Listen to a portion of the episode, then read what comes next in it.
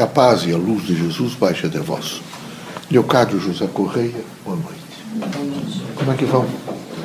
Bem, animado? Vejam, meus amigos, a presença do homem na Terra, como em outros planetas, tem por significação o aperfeiçoamento da inteligência. E é fundamental que vocês, nesse momento, pensem o grande contexto transformador que a história humana contará a vocês. Foi devagar, devagar, e é um domínio da pedra, e é um domínio daí com fusões ligado a metais, e isto vai evoluindo, evoluindo, vocês conseguem até voar através de, de aeronaves, vocês fazem de tudo. Tá? A Terra está completamente transformada. A, a presença nossa, espíritos que reencarnamos na Terra, e vamos transformando, transformando, transformamos e, e, e, encanamos água, enfim, fizemos tudo.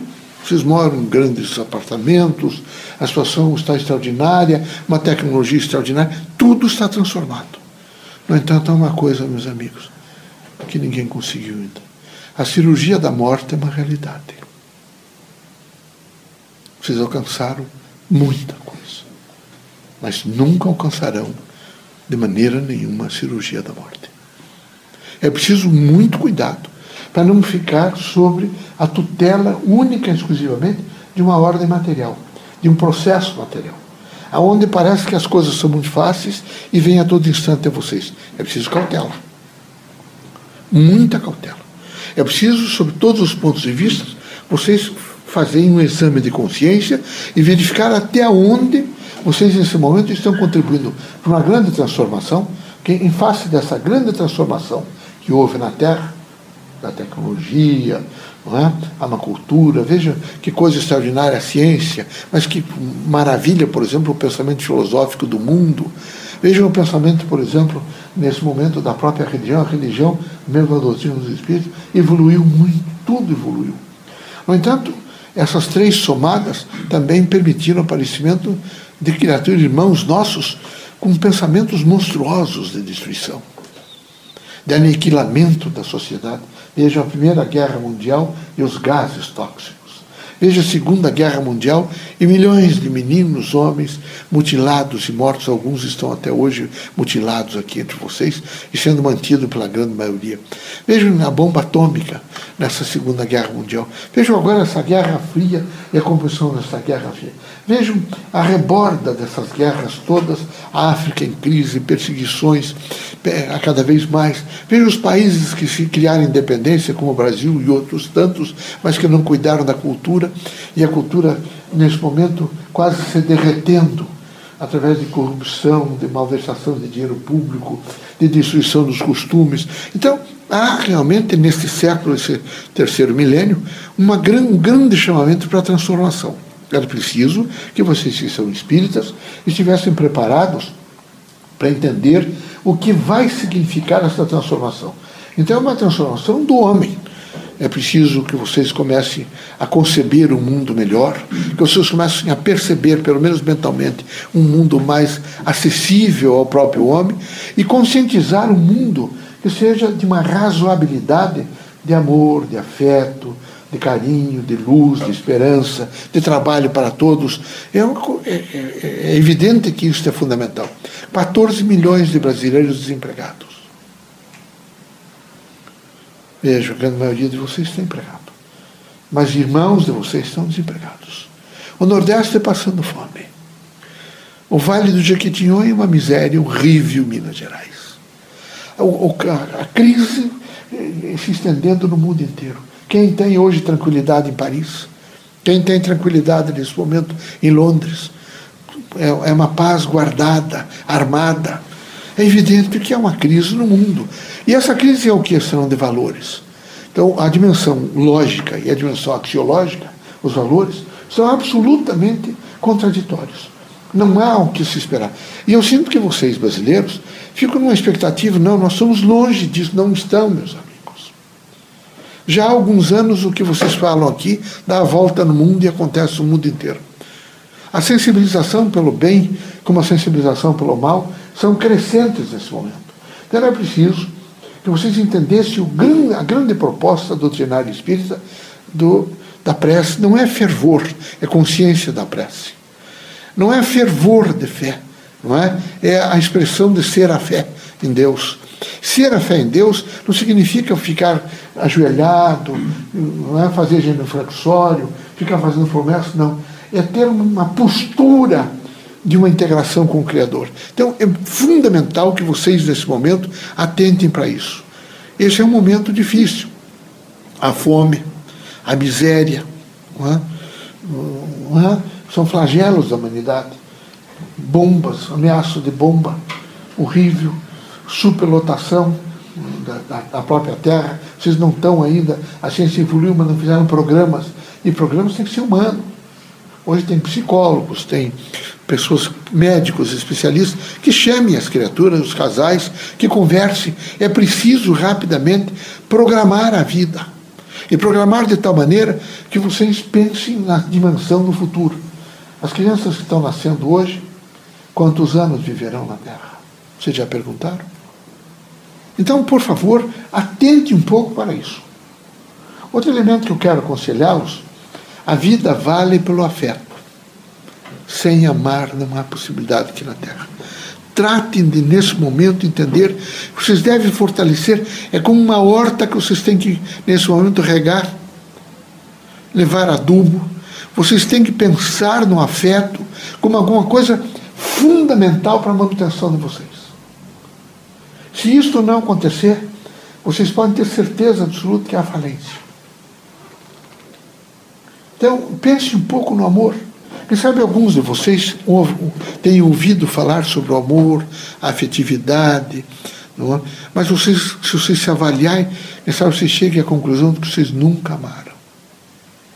Até isso, com avaliações que Santo Antônio Green nos trouxe, nós chegamos à conclusão que alguns de vocês são completamente ressequidos.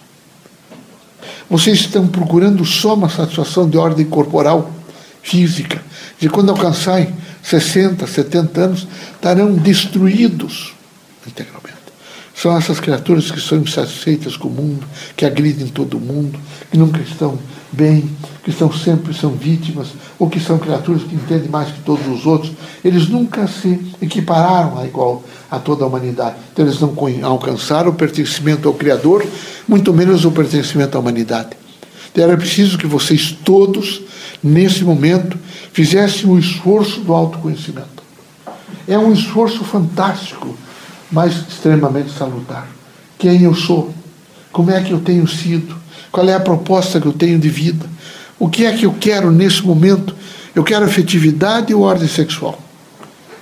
Eu quero amor, carinho, fraternidade, luz, esperança. Eu quero companhia ou quero é, é, gozo material? Se isto estiver ainda medrando em vocês, tratem de pensar diferente, enquanto é tempo. Pare imediatamente, se avaliem e façam o caminho do afeto.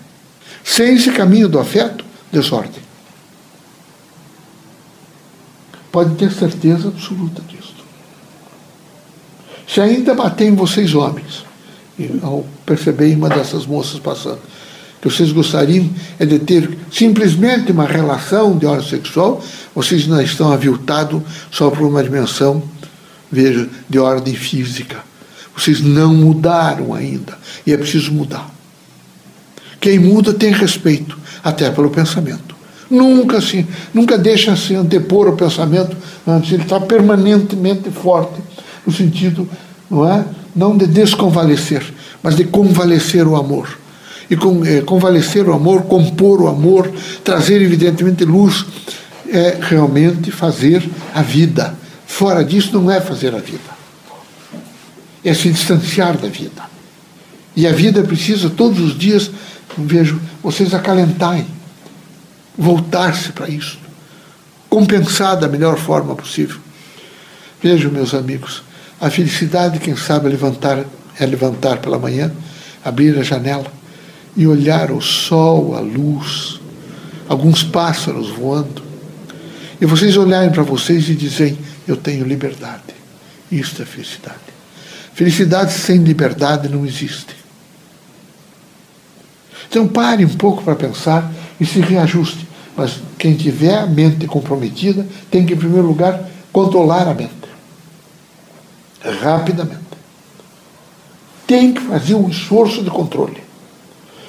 Quando eu falei para vocês que olhar os pássaros, a relva, olhar, sentir o ar, a tepidez, a composição do sol, mas em seguida eu disse a vocês: ser livre é ter a consciência de liberdade.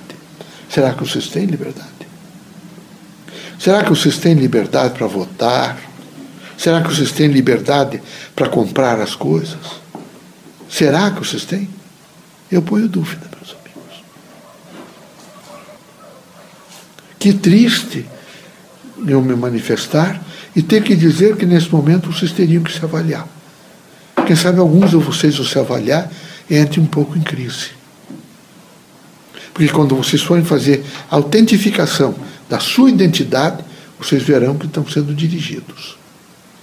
De leitura até ligar canais de televisão. Tudo é dirigido. Absolutamente dirigido. Estão vivendo um mundo. São quase autômatos. A composição, vocês têm que ir para os locais onde eles querem. Só que vocês não pensam. E, dentro de cinco anos vai ser pior se isso continuar. É preciso reagir. Vocês têm que fazer alguma coisa. Mas vocês só farão se houver amor dentro do coração de vocês e da consciência de vocês. Que coração é simbólico, quando a gente fala. O problema é conceber um mundo diferente, perceber um mundo diferente, mente consciente e conscientizar um mundo diferente. É fundamental. Eu espero que vocês imediatamente se ponham a campo e se libertem. Libertem para vocês dizerem: Eu sou livre. E é preciso ser livre. Que Deus ilumine vocês todos, ampare, que vocês sejam muito fortes e que vocês sejam mais evangelistas. Cristo é um homem livre. Todas as vezes é, ele demonstra.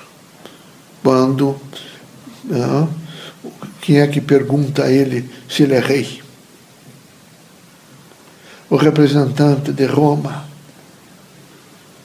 mas, sois rei? E o que é que ele diz assim? O dizes. Eu afirmei. Então, vejam que isso é um momento difícil. Difícil, difícil porque é uma dor social. Vocês imaginem nós, espíritos. Se vocês perguntarem quem será a clientela de Leocardo Correia, que eu não gosto de dizer clientela, hoje eu passei atendendo alguns, aquecendo.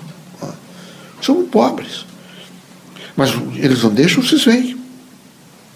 Vocês não veem. Vocês não enxergam mais os pobres. Porque eles não querem que vocês enxerguem. Não enxergam. Vocês passam, quem sabe olham. Os avós de vocês, quem sabe pensassem diferente. Os pais um pouquinho mais diferente. Os tataravós, bem diferente. Havia uma preocupação com o homem pobre. Paranaguá está horrível. Paranaguá o pedinte em Paranaguá é assustador. Isso é má administração, desde a presidência da República até uma pequena prefeitura. É a crise de valores, é? de distribuição de, de, de, do dinheiro arrecadado, escola que está faltando. Porque se vocês pararem de construir, é construir, não estou falando de construir só prédio. Eu estou falando em construir conhecimento em professores. Separar isso, meus amigos. Vocês vão ter que aumentar prédio de cadeia. Muito mais prédio. A situação é insustentável. Que Deus dê força para que vocês possam entender todas as, essas metáforas que nós, espíritos, trazemos a vocês, para que vocês nos ajudem a construir, quem sabe, um mundo melhor, uma nação brasileira com a sua pureza, evidentemente, de vivência, um Estado juridicamente organizado, que seja forte e possa responder todas as expectativas da cidadania brasileira, e que vocês, nessa constelação de nações, sejam reconhecidos como um povo de paz, de harmonia, de tranquilidade, de fé, não é? Que Deus ilumine a todos.